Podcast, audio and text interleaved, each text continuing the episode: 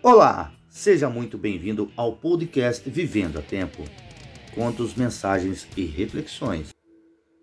A andorinha e as outras aves.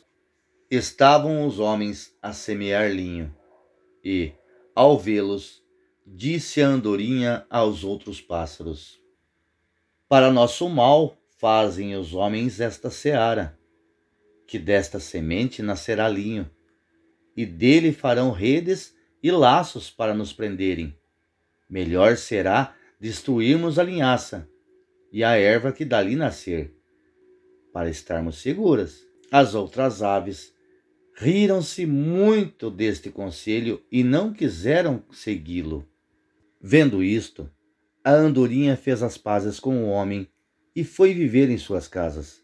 Algum tempo depois, os homens fizeram redes e instrumentos de caça com os quais apanharam e prenderam todas as outras aves, poupando apenas as andorinhas.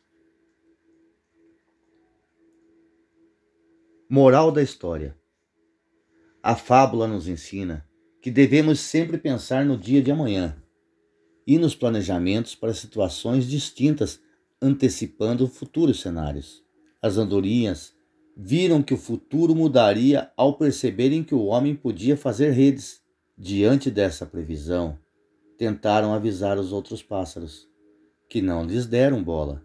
Então fizeram amizade com o homem e foram poupadas da caça.